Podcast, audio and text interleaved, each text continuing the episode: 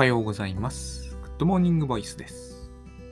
えー、っとですね、一日落としているのは、実は結構不調ででしてね、あのいきなりジンマシンが、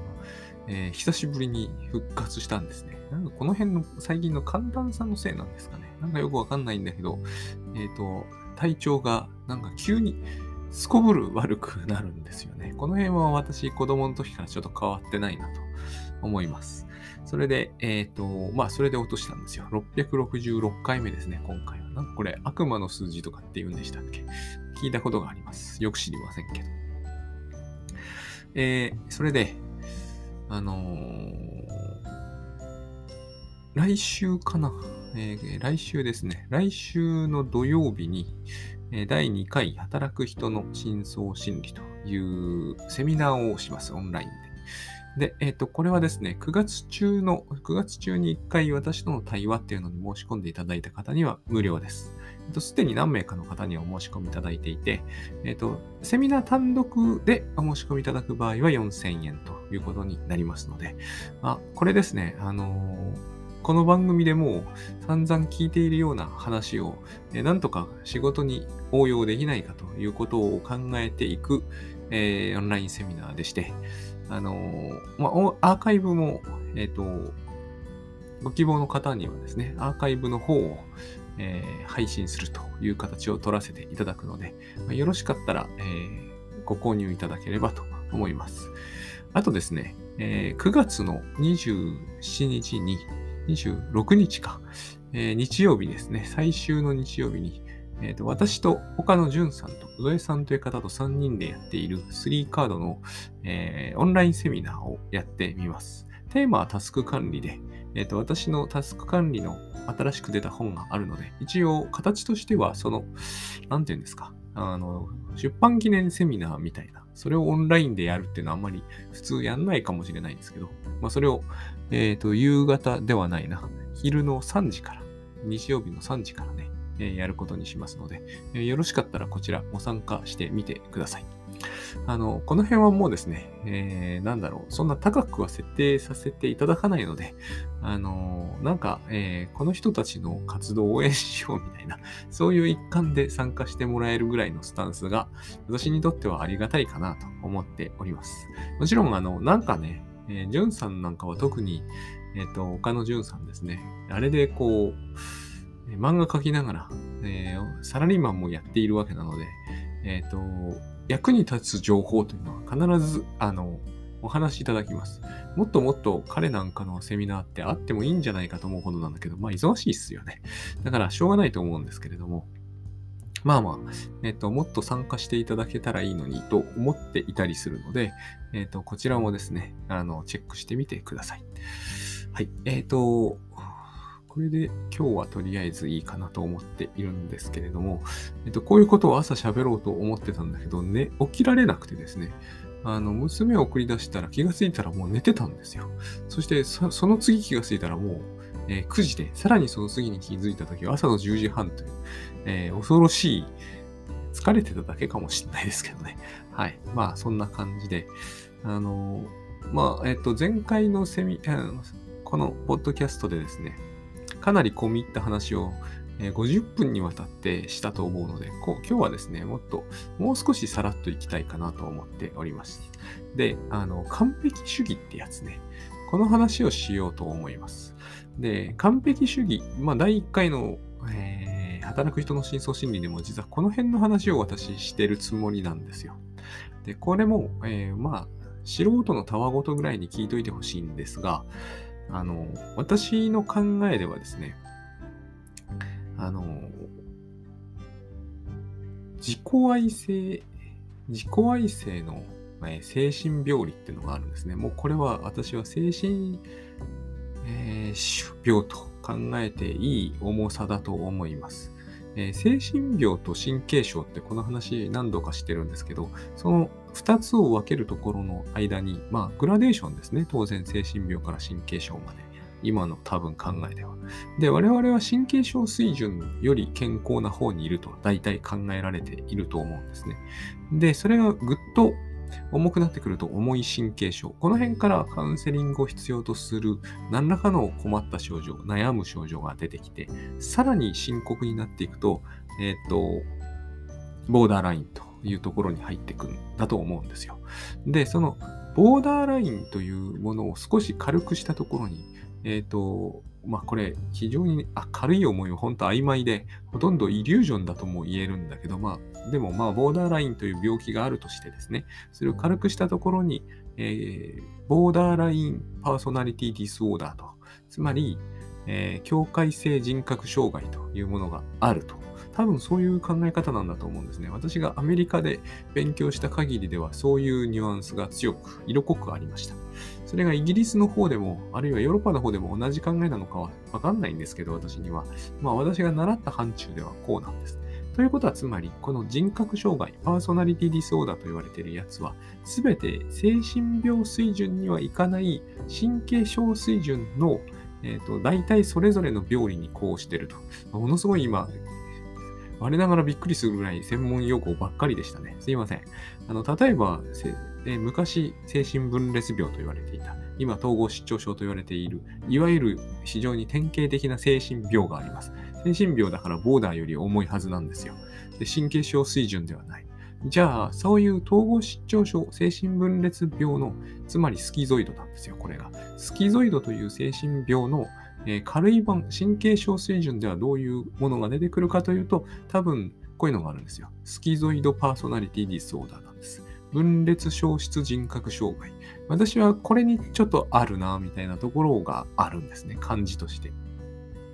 つまり、えっ、ー、と、境界、うん、例えば自己愛みたいなものがあって、境界例みたいなものがある。これはまあ私、近しい関係にあると思うんですね。自己愛から境界例にもう少し軽いと境界例で、ボーダーで、それをさらに少し軽くしたところに境界性人格障害みたいなのがあって、さらにもう少し軽くなってくると、えー、ヒステリーというように呼ばれるし神経症、えー、神経症水準のヒステリーっていうのが出るんじゃないかと。だから例えば脅迫神経症っていうのは神経症水準なんだけど、やっぱりこのぐーっと重くなってくると、多分ボーダーラインの方に近づいていき、さらに重くなるっていうのがあると思うんですね。で、境界あの脅迫性症っていうのは、まあ、オーセッションですね。火をつけられた、火を消したかどうかが気になる。えっ、ー、と、藤本勝っていう漫画家の人がうまいこと書いてたんですけどね。家の中に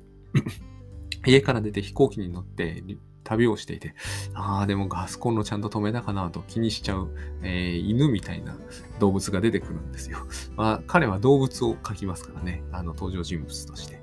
で、そこでビデオを奥さんが見せると。あれ多分現実にやってる人いるだろうなと思うんですよ。はい、あの、ガスコンロの火は消しましたからねっていうのをビデオで撮ってるわけですよ。でも彼はそれですっかり安心して寝るんだけど、寝ている間に小人がやってきてですね、あの、ガスコンロの火をつけ始めるんですよ。この辺は非常にうまく描かれてるなと思います。これが脅迫性の、えー、まあ、ノイローゼ水準なのか、もう少し病的な感じもしますけどね。あの、ただ、脅迫性っていうのは、脅迫症の精神病っていうのはあんまり私は聞かなかったですね。あくまでも脅迫症は脅迫症の神あの、脅迫性神経症、神経症水準で、脅迫性人格障害っていうのはあるんですよ。オブセッシブのパーソナリティディスオーダーっていうのは確かあったと思うんだけれども、それがボーダーを超えて精神病になるっていう話にはならなかったんですよね。だから、脅迫症になるってことは、エディプス水準は超えて言葉を理解する水準でカウンセリングで扱えるってことなのかなと。その辺はちょっと私にはわかんないところがいろいろあるんだけれども、まあ、習ったんですけどね、えー、何もかもわかるわけじゃないんで習ったからといって、そういう話があると。で、長々とこういう話をしてるのは、じゃあ、パーフェクシパーフェクショニズムっていうのは、まず脅迫症と関係がありますけど、私はですね、え、ー、と、いわゆる完璧主義というのはやっぱり、えー、自己愛、ボーダー、ヒステリーのこのラインで考えるのが正しいというか、まあ私はそういう印象を強く受けております。で、それは、あのー、なんて言うんですかね、精神分析では部分対象っていう考え方を用いているんですね。部分対象っていうのは、えー、この番組ではおなじみのものででして、えー、いいおっぱいと悪いおっぱい。で、おっぱいは一つなんですよ。でも、おっぱい、お母さんをおっぱいにしちゃうっていうのは部分的ですよね。かなり、えー、赤ちゃんの頃の、うんと幼い頃の発想ですよね。えっ、ー、と、お母さん全体を認識できず、おっぱいだけになっちゃうと。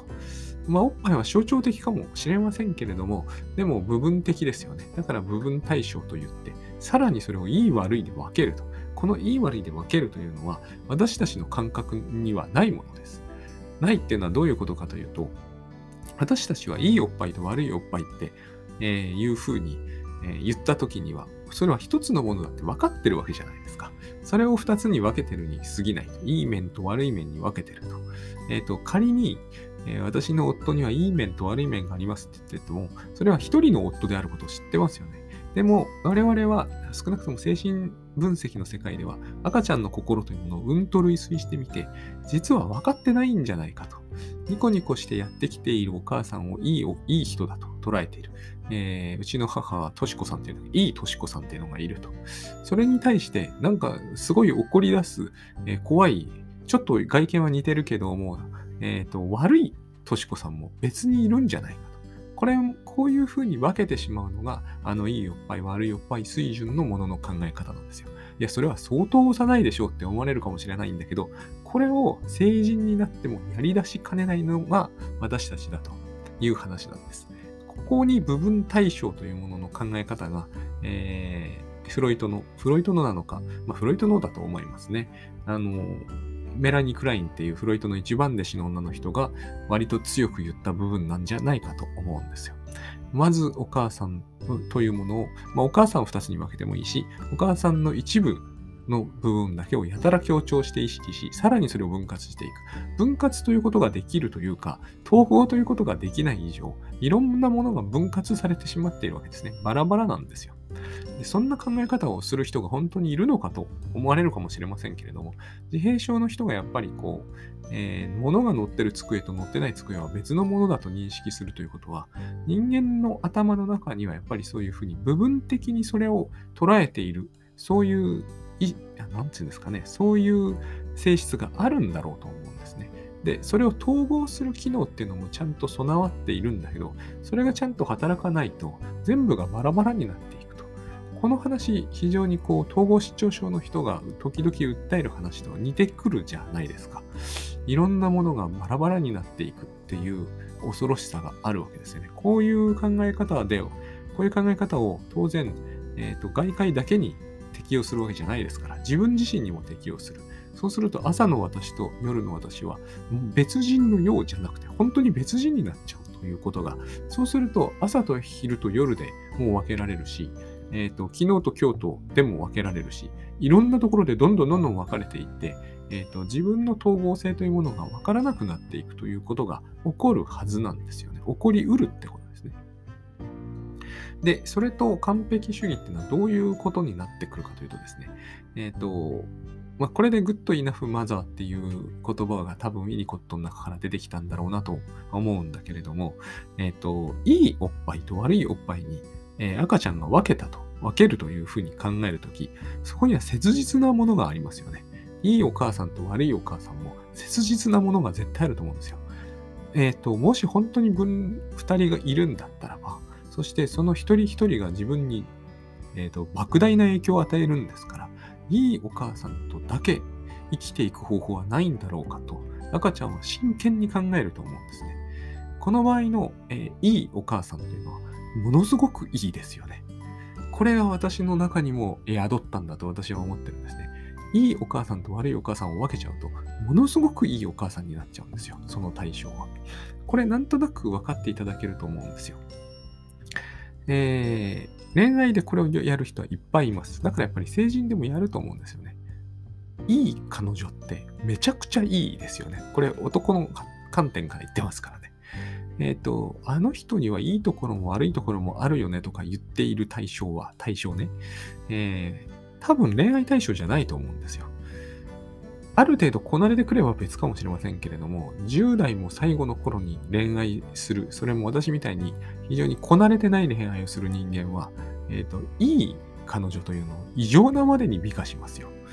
えっ、ー、と、悪い部分なんて全くない感じがするんだろうと思うんです。ていうかしてたんですよ。これって、えー、赤ちゃんにとっては必然的に起きかねないわけですね。えっ、ー、と、いいお母さんというのはもう絶対的にいいわけです。自分の生存を全て、握りしめている人がいいわけですから、もう完璧なんですよ。ここに完璧という概念の多分こう大元があるんだろうなと。つまり完璧っていうものが出てきてるときは、えっ、ー、と、分割ってものが出てきてるってことです。スプリットがあるわけですよ。えっ、ー、と、いいと悪いにスパッと分かれてる。スプリットっていうと僕はやっぱり、えっ、ー、と、これ精神、あの、精神症系の話でスプリット、つまり分裂ってのをよく言うんだけど、私にはまず、やっぱりあの、ボーリングが思い浮かぶんですね。あの、端っこの2つのピンが2つにスプリットするじゃないですか。8に丸って書け、書くやつですね。えー、あれがスプリットっていうのはすごく僕には納得がいくんで。あれ僕ね、あの、1回だけ倒せたことがあるんですね。まあ1回しか倒せないレベルなんですよ。あの種のもの、私のボーリングってのは。110いければいい方くらいな。120ぐらいいければいい方かな。話がえー、どうでもよくなってるんですが、スプリットなんですよ。いいと悪いを分けるんですね。そうすると両極に分かれるじゃないですか。悪い部分ないんだから、えー、最高のお母さんですよね。最高の彼女ですよ。えっ、ー、と、私は、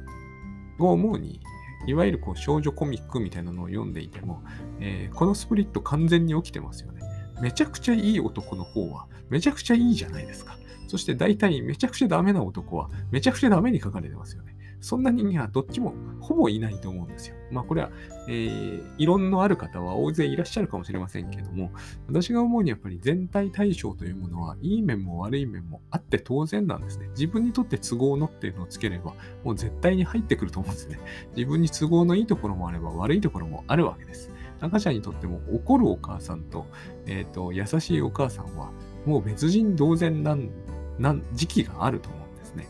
だから赤ちゃんはすっごい感触を起こして当然なんですよ。いいお母さんはどこ行ったんだってことですよ。それが急に僕の経験ではですね、えっ、ー、と、例えばうちの子で言うと、まあ、やっぱり2歳半を過ぎた頃から、すごく独特の聞き分け方ができるようになっていくんですね。あれは、いい、いいお父さん、いいお母さん、いいお、いい、いいお母さん、悪いお母さん、いいお父さん、悪いお母さん、お父さん、統合していけている結果なんだろうと思うんですね。全体対象ってこれを言うんですけど、まあ、部分対象に対応する言葉ですね。パーフェクトじゃなくてもいいんだと思えるためには、自我の強さってやっぱりいるんですよね。これはもう完全に、え子育て的な話になってくるんだけど、えっ、ー、と、パーフェクトじゃなきゃ嫌だっていうのはすごくすっごく子供っぽいじゃないですか。でも恋愛では我々は言ってみれば精神分析の用語で言うところの対抗、対抗の対抗は退くに行くです。対抗を引き起こしているんで、少なくとも精神的にはかなり幼くなる部分が、あの、私の経験ではありますので、それが起きると、そういうことになっちゃうんですよね。パーフェクトな女性を求め始める。で、パーフェクトに見えるんですよ。これが面白いことに。そんなことはありえないんだけど、まあ10代最後とか20代前半はそういうふうに見える対象。私にはゴロゴロいましたね。ゴロゴロいっちゃうんですよ。これがまた。悲しいことにね。まあ悲しくはないんだけどね。で、えっ、ー、と、そのパーフェクトな存在というものに分けるとき、つまり我々はこの時、パーフェクトというものを意識したときは分割をしているというふうに考える必要があるわけです。おっぱいをいいおっぱいと悪いおっぱいに分けたってことは分割をしてるわけですよね。本当は一つなんだから。で、最初は分割から始まる時代があったぐらいだから、多分脳はこの分割ってことを、えーと、実際に可能にするんでしょう。で、我々はそういうふうにしてですね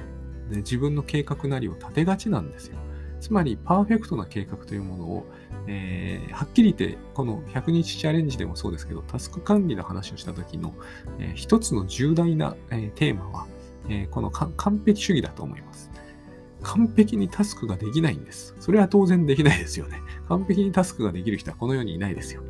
ここでもまた異論のある方いらっしゃるかもしれませんが、完璧な計画を立てて完璧に遂行できる人も世の中にはいるんだとか、例えば大谷翔平とかできるんだとか、多分できないんですよ。そんなことは。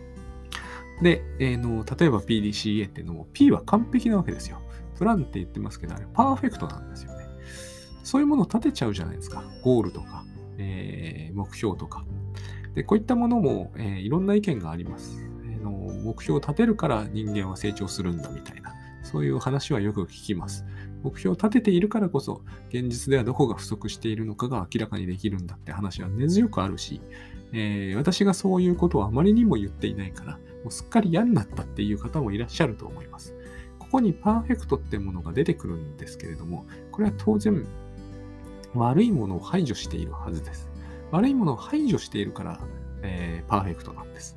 分割していいと悪いを分ける。悪い方は用ないですからね。当然いい方だけをここに取っておく。もう一回言いますが、これを最初に赤ちゃんがやった頃は切実だったと思います。そして、え、ー、と、ここが非常に大事なポイントですが、ボーダーライン、自己愛というものは、やっぱりこう、親御さんの育て方、それ、それ等にやや問題があると。特にボーダーラインは、あの、性的虐待が疑われるっていうふうに、えー、書いてあります。少なくとも私が読んだほとんどのものに書いてありました。これどういうことか、えー、というとですね、きちんと、えー、きちんとっていうのは変だね。えっ、と、あまりにも問題が多い親に育てられたケースほど完璧な親というものが部分対象になってしまう。わかりにくいかもしれません。いいおっぱい悪いおっぱいっていうのはいずれ統合されるはずなんですよ。いいお母さん悪いお母さん。まあお母さんというのは人間だから、いい面も悪い面もあるっていう、つまり一つの中にいい面と悪い面が入るわけです。そうすると、過剰な良さとか、過剰な悪さに分裂せずに済む。これが普通に育ったケースなんですね。ところが、非常に難しい育ち方をしたケースの中では、なかなかこれが統合しきれないわけですよ。どうしても。子供にしてみれば切実なので、えーと、いいお母さんというイメージは絶対に持っておきたい。ちょっとでも良くしてもらったら、もともといいお母さんに、この統合が起きるときは必ず良い方に統合されるっていう、えー、なんていうのか、法則みたいなものがあるわけです。精神分析でも。そうですよね。悪いお母さんに、えー、統合することできないじゃないですか。子供の立場にしてみれば、悪いお母さんに統合して、このお母さんは全体として悪い人なんだけど、なかなかいい面も持ってるなどとは考えられないわけですよ。いいお母さんだということになるから全体対象になるわけです。この辺はすごくグッドバイブスの性善説と私は似てると思うんですよね。一つ意識と言ったら、その意識はいい意識なんですよ。一つ意識なのに、その一つがすごい悪いっていう話になってくると、様々な矛盾をね、これはちょっと哲学的な話になるんですけど、矛盾を引き起こしちゃいます。だから、いいで統合しきれない。この親はどう考えてもいいで統合しにくいなとなった時に初めて、えっと、分裂したままの状態が、えー、継続しやすいという事態を招くんですね。したがって、えっと、養育歴が非常にただならぬものであるケースほど、えっと、例えばですね、私たちの現実検討というものがうまく回らなくなるわけです。この辺のことはよく起こることですね。えっ、ー、と、倉園さんのグッグッドバイブスでいうイリュージョンなんだけれども、我々はみんなイリュージョンの世界に住んでいるんだけど、その割によくできてるじゃないですか。えっ、と、最近ですね、夜、N スタっていうワイドショーを、えっ、と、妻が好んで見てるんで一緒に見るんですけれどもね、えっ、と、N スタでよく最後の方でやるんですよ。信じられない光景ってやつ。例えば赤信号を平気で無視して追突する車の瞬間とか、そういうのを見るわけですよ。現実と、えっ、ー、と、イリュージョンというものを考えてみたとき、我々現実そのものが見えないから、ああいうことを引き起こすわけですね。えっ、ー、と、大丈夫だろうと思って赤で突っ込んでってぶつかるわけですよ。これってものすごいイリュージョンの世界に生きてますよね。でも我々も多少はそうなわけです。多少はそうだからこそ、やっぱりこう、赤信号を無視してくる車などないだろうと思って、行動するものだから、えっ、ー、と、まあ、ぶつかってしまったりするわけですね。それは、えっ、ー、と、ないだろうと思うのはもっともだし、ないだろうと思って悪いわけではないんだけども、来ないだろうとは思ってるという点で、現実には裏切られてるわけじゃないですか。イリュージョンを見てることに違いはないんですね。そうすると、どういうことがあるかというと、えっ、ー、と、イリュージョンの程度が人によってやっぱちょっと違うわけですよ。これが、えー、全体対象を作り出せている人ほど、現実検討が高いと一般には思われてます。それはそうですよね。おっぱいは多分一つですよ。お母さんも多分一人ですよ。いいお母さんと悪いお母さんと二人いるわけじゃない。つまり、全体対象に統合できている人ほど現実に近いイリュージョンが作り出せているから多分現実を生きる上であまり混乱がなくて済むわけです。でもイリュージョンだから現実とはずれているわけだからやっぱり多少は混乱をするわけですよね。ちょうどあれですよね。あの、なんだろう、えー、宇宙戦艦の話とか、まあ SF ですけど、今で言うと自衛隊とかでもあると思うんですけど、敵との位置みたいなものが、こう、えー、レーダーで解析できて、多分図とかになって画面の上に見えると思うんですね。でもこれって現実そのものじゃないわけだ。だから現実から少しはずれてる可能性はあるじゃないですか。これがイリュージョンですよね。イリュージョンっていうのはどれほど現実をうまく捉えていたとしても、やっぱりこう現実そのものではないわけです。これがですね、いいおっぱい悪いおっぱいは、あるいはいいお母さんと悪いお母さん、本当に別々なんじゃないだろうかっていうのが心に少し宿している人は、えー、現実の認識が少し大きくずれている可能性があるわけです。つまり、そういう難しい育ち方をした人のイリュージョンは、えーと、難しくない育ち方をした人に比べると、やっぱりこう現実からのズレ、乖離が大きくなっている可能性が高いと、そういうことですね。それは例えば、パーフェクトとひどいものに世の中分かれてるんだとか、特に恋愛するときこういうのは出ますよね。男の人というのは完璧な男性とえーと、悪魔みたいな男性のどっちかであるっていう考え方、多分現実からずれてると思うんですけど、それを投影しちゃいますよね。まず完璧な男性というものを投影する。そうすると、もちろん完璧なんだから、ものすごく、えーと、恋愛感情も強くなって、こう燃え上がるように一気に行くんだけど、一気に行くと、どうしても現実と接触してしまうんで、あの幻滅するわけですよ。パーフェクトじゃない部分が見えるから。そうすると、あ、ダメだ。男というのは、えー、パーフェクトでない場合は、もうブラック企業みたいなもんだから別れなきゃっていうことで、パッと別れると。このパターンが多分ヒステリーとか、えー、もっと強くなるのがボーダーとか、さらに強くなると自己愛といった話になってくるんじゃないかと思うんですね。そうするとタスク管理でも同じですよ。ものすごくパーフェクトにやろうと。パーフェクトにやらなければ、もうやる意味は全くないから、とにかく朝朝から夜まで、えーと、細いものではないけれども、この完璧な時間割みたいなタスクシュートに沿って、えー、1秒たりとも無駄にしないパーフェクトタコを1日というものを送ろうと。自分の中の部分対象があるわけです。えっ、ー、と、パーフェクトな私ってものが取っておいてあるわけですよ。自分の中で。それ、そこの中には悪い私っていうのが一切排除されているから、YouTube 見たりとか、えー、タバコ吸ったりとか、えーと、食事をダラダラしたりとか、絶対しないわけですよ。そしてもちろん、こう、ファンザとかを見に行ったりもしないわけです。パーフェクトなリストに乗っ取ってできる、パーフェクトな私というのがいるはずだと。でも、えっ、ー、と、残念ながら、えっ、ー、と、食事が1分オーバーしてしまった。その瞬間に全てが崩れていくんですよ。パーフェクトでない私というものは、えーと、最悪の私になっちゃうので、最悪の私というものがもうそこで取って変わってしまって、現れてしまったということになると、これはもうどうにもならないわけですよね。もうどうしようもないから、タスクシュートはその瞬間に、えー、打ち切んなければいけないと。やろうとしたってできるはずがないわけですからね。最悪の私なので。つまり分割というのは、そういう極端なものを生み出すということです。パーフェクトというものか、え、最低だというもののどっちかになる。そうしないと分割した意味ってないじゃないですか。同じものだということにして統合してしまうと、その中に最善のものも最低のものも同居できるってことになるので、そういう男性、そういう異性、そういう自分、すなわちそれが普通の人たちなんですけど、それでは耐え難いっていうふうに考えるわけですよね。そうやって統合されたものが、えっ、ー、と、大概の人は普通に育ってるから、そうやって統合した中には悪い部分、都合の悪い部分もあるけど、まあ、いいものだよね、全体としてはっていうのでないと統合できないので、えー、この統合がうまく進んでいない人ほど、えーと、自分というイメージも、えーと、分割されてるんですね。悪い全体対象っていうのは無理なんですよ。悪い中にもいい部分がありますっていうのは難しくて、それだったらこう分けてしまった方がいいわけです。で、分けてしまった考え方というものを引っ張っていると、それがさっき言ったような、まあ、ほとんどの場合は完璧主義という形で現れてきて、えいろんなタイミングでこの完璧主義がですね、崩れやすくなるので、現実に接近すると何に接近しても完璧じゃない部分が出てきますからね。まあ、そういうことなんじゃないかなという、えー、今日は話でした。